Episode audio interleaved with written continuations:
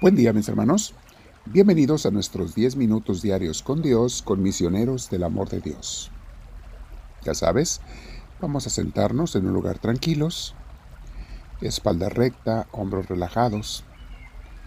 Si puedes, cierra tus ojos, ponte audífonos si los tienes y vamos a respirar profundo con mucha paz. Lo hacemos tres veces o cuatro las que tú puedas hacerlo pero con mucha serenidad. Respiras profundo contando hasta cinco y luego exhalas contando hasta cinco despacio. Deja que Dios vaya entrando, invitamos al Espíritu Santo. Le decimos Espíritu Santo, ven, te necesito, me haces falta. Gracias mi Señor porque escuchas mi oración. Gracias. Mis hermanos, hoy vamos a meditar sobre este tema que se llama ¿Por qué a veces no se me quita la angustia cuando hago oración? Mira, memoriza esta frase por tu bien, te va a servir para el presente y para el futuro. Esta frase es así. En la aceptación está la sanación. La repito. En la aceptación está la sanación. No ores, mi hermana, mi hermano, o medites para que Dios te calme el estrés o la preocupación. Ora más bien para abrir tu mente y tu corazón a la voluntad de Dios. Aceptar las cosas que Dios quiere que lleves, las que no puedes cambiar, confiando en que Dios solamente permite esas cosas para tu bien o el de otras personas. A corto o a largo plazo harán muy bien. Y entonces verás como consecuencia de esta forma de orar que el estrés o la ansiedad se van, la angustia. Pero no ores para eso, porque es a veces como las mariposas. Mientras más lo persigues, mientras más persigues la paz, la tranquilidad, la serenidad, más huye de ti. Es cuando te relajas y aceptas lo que Dios quiera, entonces como una mariposa viene y se posa en tu hombro. Cuando uno ora para quitarse el estrés, no se te va a quitar, más bien a veces te vendrá más, porque además del estrés que ya traías, ahora tienes el estrés de que se te quite el estrés. Y te vas a frustrar más y pensarás que la oración no funciona. No, no es que no funcione, es que no la estamos haciendo bien. Es igual mi hermana, mi hermano, cuando no puedes dormir y empiezas a hacer cosas para dormirte. Te molestas, te perturbas y empiezas, según tú, a hacer cosas para dormirte. Entonces te estresas porque no te puedes dormir y lo que estás haciendo es aumentar el insomnio. Ese estrés, adicional te quita más el sueño. Mejor relájate y abraza el insomnio. Con mucha calma comienza a respirar profundo, contando hasta 10 cada respiración del 1 al 10 con mucha paz como la que hacemos para la oración. Y luego, si llegas al 10, comienza otra vez del 1 al 10. Y esa aceptación y relajamiento vas a ver que muchas veces te hará quedarte dormido y si no te duermes, por lo menos vas a descansar casi como o igual que si hubieras dormido. Recuerda mi hermana, mi hermano, la depresión y la ansiedad y la mayoría de los problemas mentales, mientras más los pelees, más grandes los haces. Déjalo ser, como hemos visto, lo que no puedas cambiar, déjalo ser, reza la oración de la serenidad. Cuando los dejas ser, más rápido y más pronto, por sí solos desaparecerán. La oración no es para que Dios haga lo que queremos. Hay muchísimos cristianos, incluso predicadores, que te enseñan mal. La oración no es para que Dios haga lo que yo le pido. La oración es para yo hacer lo que Dios me pide. Es para sincronizarme con Él. Y entonces Dios me va a dar lo que yo necesite, sea paz, sea bendiciones, sea comida, lo que sea te caerán esos beneficios y bendiciones de Dios cuando buscas hacer su voluntad como gotas de agua fresca en el desierto.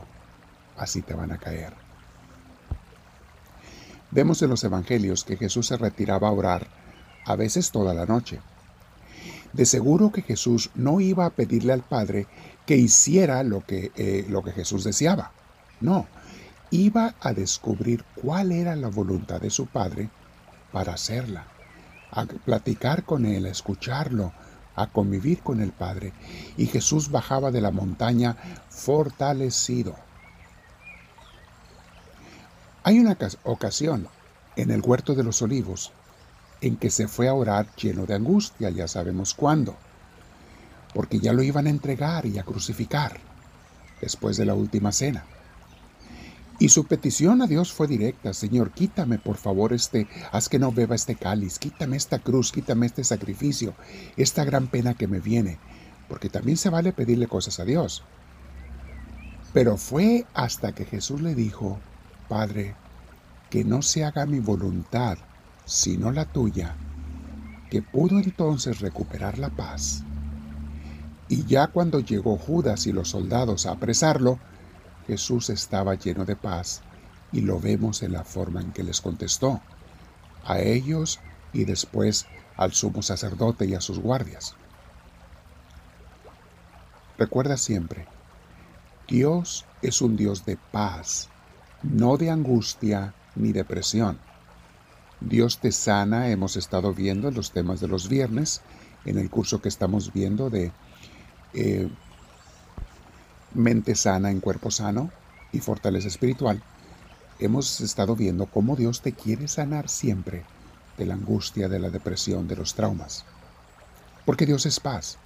Escuchemos lo que dice la Biblia al respecto, que es la palabra de Dios.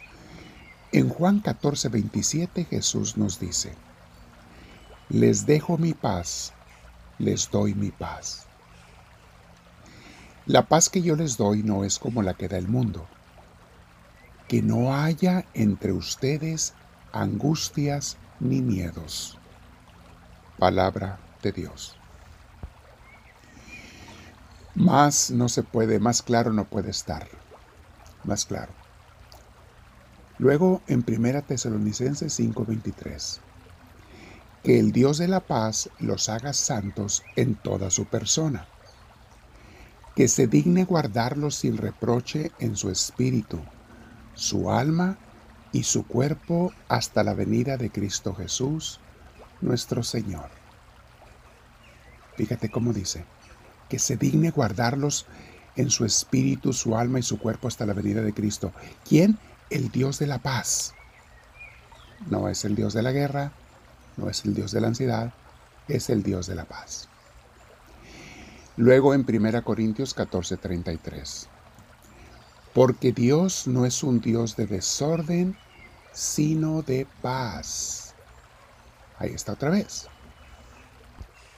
Filipenses 4:9 dice San Pablo, pongan en práctica lo que de mí han aprendido, recibido y oído, y lo que han visto en mí y el Dios de paz estará con ustedes. Segunda Tesalonicenses 3:16 Que el Señor de paz les conceda su paz, siempre y en todas las circunstancias. El Señor sea con todos. Hebreos 13:20 el Dios que da la paz levantó de entre los muertos al gran pastor de las ovejas, a nuestro Señor Jesús, por la sangre del pacto eterno. Y hay muchas citas más, mis hermanos. Efesios 2.14, Romanos 5.1, Juan 16.33, etcétera, etcétera. ¿Qué queremos decirles ahora, mis hermanos? Dios sí te quiere dar la paz, pero no como tú piensas muchas veces. No ores por conveniencia, para que Dios me dé cosas, incluyendo la paz. Ora para hacer la voluntad de Dios y entonces Él te dará la paz. Es la forma en que se hace. Me quedo en oración y te digo, háblame Señor, que tu siervo te escucha.